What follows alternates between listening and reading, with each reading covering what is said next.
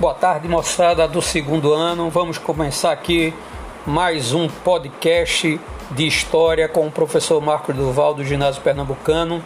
E o assunto de hoje ainda continua sendo o Brasil Império, só que hoje vamos trabalhar aí um período que vai de 1831 até 1840, chamado de período regencial, que nada mais é do que uma transição do primeiro para o segundo império. Então vamos lá, vamos entender o que foi esse período regencial. Então vê lá, o período regencial foi relativamente curto, durou de 1831 a 1840. Apesar disso, foi também um dos períodos mais agitados da nossa história. Nesses nove anos que ocorreram intensas disputas políticas entre o centro e as províncias, e, e também vai acontecer muitas revoltas sociais armadas, de norte a sul do país. Hoje nós vamos analisar e vamos entender o que, o que é esse período, ou o que foi, na, na verdade, esse período regencial. Para a gente entender esse período regencial, a gente precisa primeiro estabelecer aqui as fases desse período. Né? Então a gente tem a primeira fase, que é a regência provisória de 1831, depois a gente tem a regência trina permanente, que vai de 1831 a 1834. Depois a gente tem a regência una de Feijó, que vai de 34 a 37. E aí a gente tem a regência una de Araújo Lima, que vai de 1837 a 1840. Bom, essas são as fases desse período. Agora a gente vai pensar um pouco a estrutura política e as forças políticas do Brasil dentro desse período que nós estamos analisando. Então a gente tem aqui três grandes grupos políticos, né? Os restauradores ou caramurus, os moderados ou também conhecidos como chimangos, os exaltados e também conhecidos como farroupilha. Então vamos lá, o que é que defende cada grupo desse? Os restauradores defendem a volta de Dom Pedro ao poder e eram contrário às reformas sociais. Os moderadores defendem a manutenção dos privilégios das elites provinciais e defendem uma monarquia constitucional. Os exaltados defendem o federalismo, garantia da autonomia política e econômica para as províncias e parte deles era favorável à república. E aí a gente tem alguns líderes bem interessantes, né? Dos restauradores, a gente chama atenção para Vicente Ferreira de Paula.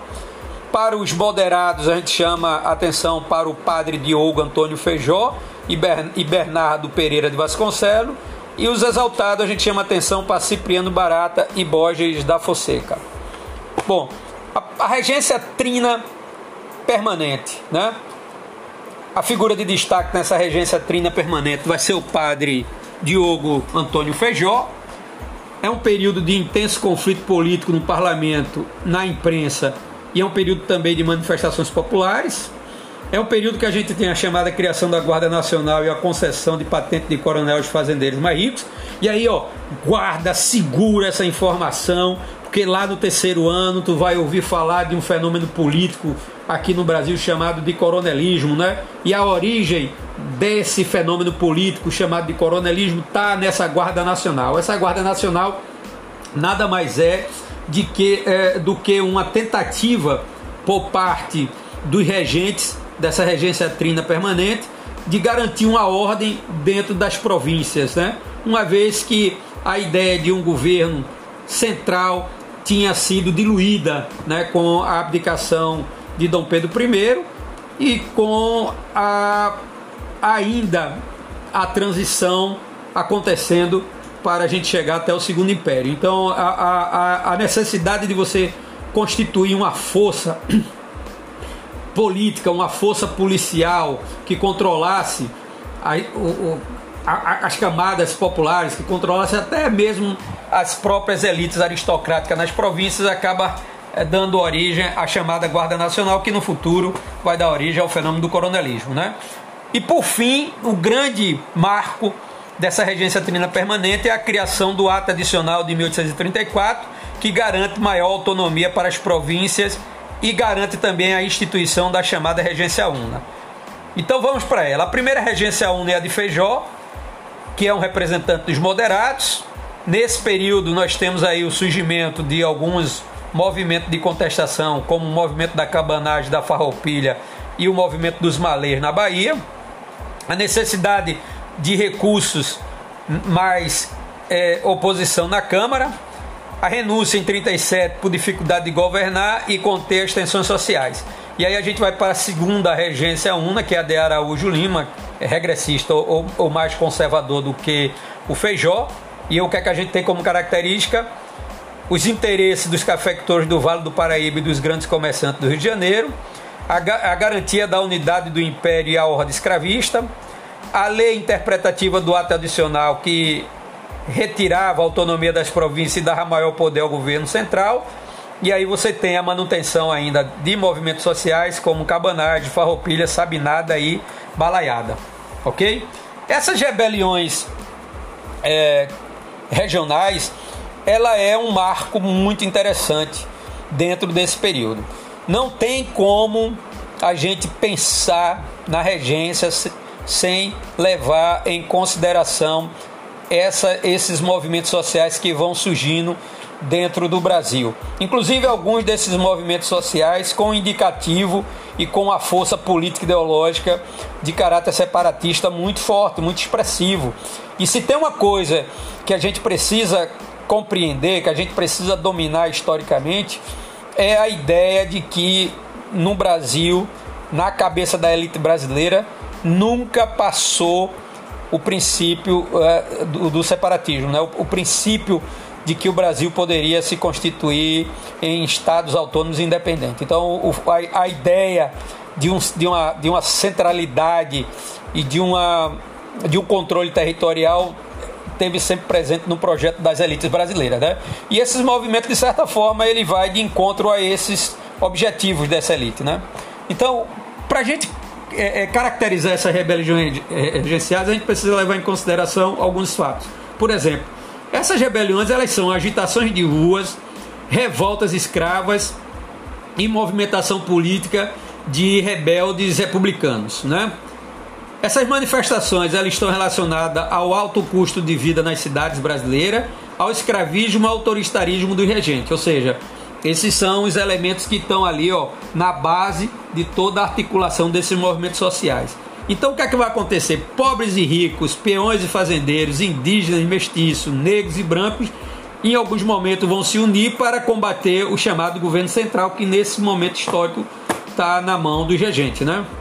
Enquanto as elites provinciais vão lutar pela autonomia das províncias, os oprimidos batalhavam por liberdade e uma vida melhor. Ou seja, você tem duas situações aí que vão é, é, conviver politicamente dentro desses movimentos de resistência ao poder central, né? Então, de uma parte você tem as elites que estão querendo mais autonomia política e de outro lado, de outra parte, você tem os grupos populares que estão querendo mais liberdade e estão querendo uma condição de vida melhor. Então, isso acaba no futuro é, configurando uma situação bem interessante, que é, é que é o abandono por parte de algumas elites, né, espalhada pelo Brasil e é onde você tem esses movimentos, elas abandonam a causa quando percebe que essas causas elas estão sendo encaminhadas para um fortalecimento da ação política e do projeto político desses setores mais populares. Né? Então essas elites, em alguns momentos, elas se afastam e isso permite que a, a, a política de repressão por parte dos governos regenciais né? e alguns dessas rebeliões, inclusive, só vai terminar dentro da, da estrutura do Segundo Império, né? mas é, é um fator que a gente tem que levar em consideração. Então vamos pegar aqui alguns movimentos desses para a gente entender legal. Primeiro a gente entender cabanagem, que é o primeiro movimento. O local da cabanagem vai ser Grã-Pará, né? Ou seja, vai ser no Pará. É um movimento que vai de 1835 a 1840. Qual o contexto desse movimento? População é majoritariamente pobre, 15% de branco, 85% de índios, negros mestiços. Aí dá para a gente perceber aí que é uma estrutura social extremamente complicada, né? Quais são as aspirações dos cabanos? Terra para plantar e o fim da escravidão. Quais são as aspirações dos fazendeiros? Escolher os presidentes da província. Olha, aquilo que eu falei para vocês. Uma movimentação política das elites e uma movimentação política dos setores populares, né? Então os caras tomam o poder, proclamam a república em agosto de 35. Mas aí vem a divergência entre os líderes e, é, e a inferioridade bélica, e aí vem a repressão do governo, que matou cerca de 40% da população. Farrapo, Rio Grande do Sul, Santa Catarina, 1835 a 1845. Contexto: a região era produtora de charque para o mercado interno. Reclamação da galera: o governo favorecia as atividades econômicas locais. Aliás, o governo não favorecia as atividades econômicas local, ok? Não favorecia, hein? Aspirações, ou seja, o que é que move essa moçada? Ele, uh, esse, esse, essa elite rio-grandense vai se revoltar em 35, né? E vai proclamar uma república independente, que é a República Rio-Grandense. Em 39, o pessoal conquista Santa Catarina e proclama a chamada República Juliana. Em 42, o governo envia 12 mil homens para combater os Farroupilha. E aí a gente tem a assinatura do Tratado de Poncho Verde, que aí é, se constrói uma paz entre o Rio Grande do Sul e o governo central, já dentro do período do governo de Dom Pedro II. O grande articulador dessa, dessa pacificação vai ser o Duque de Caxias, né? que a gente vai ouvir falar dele um pouco mais lá na frente. Revolta dos Malês, local, Salvador, 1835. É uma revolta de escravo, né? Que, e é uma revolta onde historicamente você tem aí uma grande importância em relação a esse movimento que vai acontecer. Quais são as aspirações? Liberdade dos escravos, garantia de liberdade de culto. Os principais líderes eram os negros malês, que são negros islamizados, né? Só 70% eram de etnia nagô. Lutaram durante uma madrugada com espada, facas e lanças. A revolta foi brutalmente reprimida, não precisa nem explicar porquê, né? Uma vez que é um movimento que sai de setores escravos negros, a repressão ela vai ser brutal, né? Centenas de africanos foram enviados para a África e outros tantos expulsos da Bahia. Sabe nada, Bahia também, 1837, 1838. Qual foi as motivações? Imposição de governantes e temor de serem convocados à luta contra os farroupilha. Militares se unem a Doutor Sabino, daí vem o nome de Sabinada, que conclama o povo a lutar pela República toma o forte de São Pedro, em Salvador, e proclama a república até a maioridade de Pedro de Alcântara. Promete liberdade aos escravos que lutassem com eles, perde o apoio dos proprietários de escravos envolvidos. São derrotados pelas forças governamentais com a ajuda dos senhores de engenho do recôncavo baiano. Repressão brutal, 1,2 mil mortos, 3 milhões presos e os líderes sobreviventes foram expulsos da Bahia. Balaiada, Maranhão e Piauí, 1838 e 1841. Contexto: desigualdade social, péssima condição de vida para a maior parte da população. A composição desse movimento: você tem aí revolta popular, formada por desempregados vaqueiros e quilombolas indígenas. Bandos populares que atacam fazenda e atemorizam os proprietários. Exige a substituição do presidente da província, a expulsão dos comerciantes portugueses e o fim da escravidão. Liberais e conservadores antes em disputa se une para ajudar a repressão do movimento. A repressão é violenta, cerca de 11 mil ba balaios foram assassinados.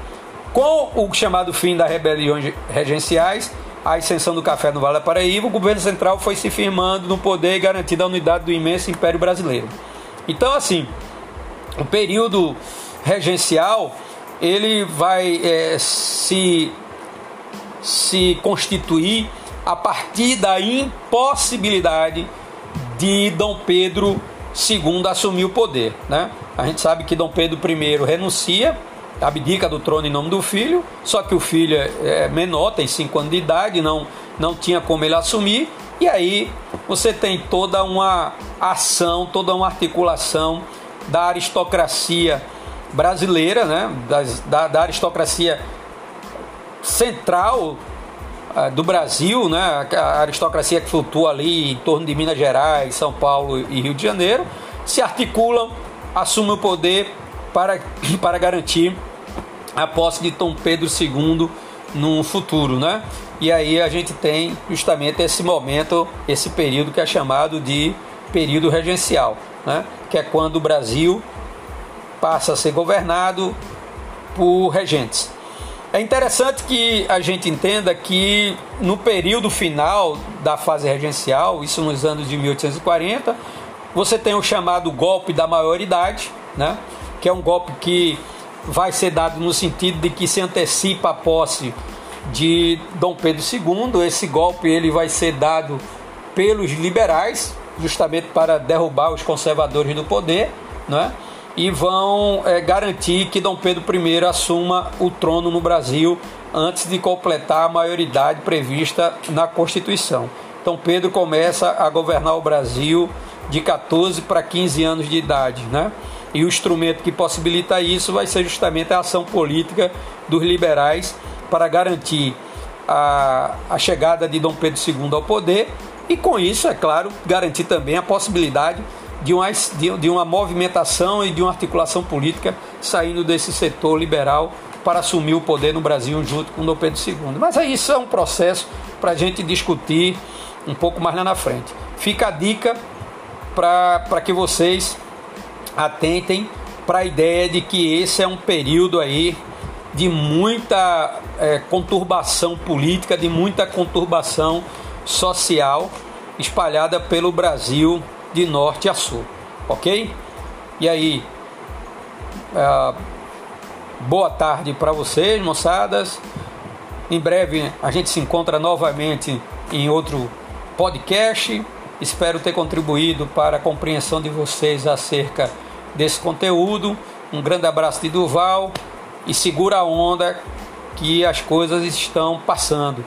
Em breve estaremos juntos retomando nossas atividades presenciais. Um grande abraço a todo mundo aí do segundo ano.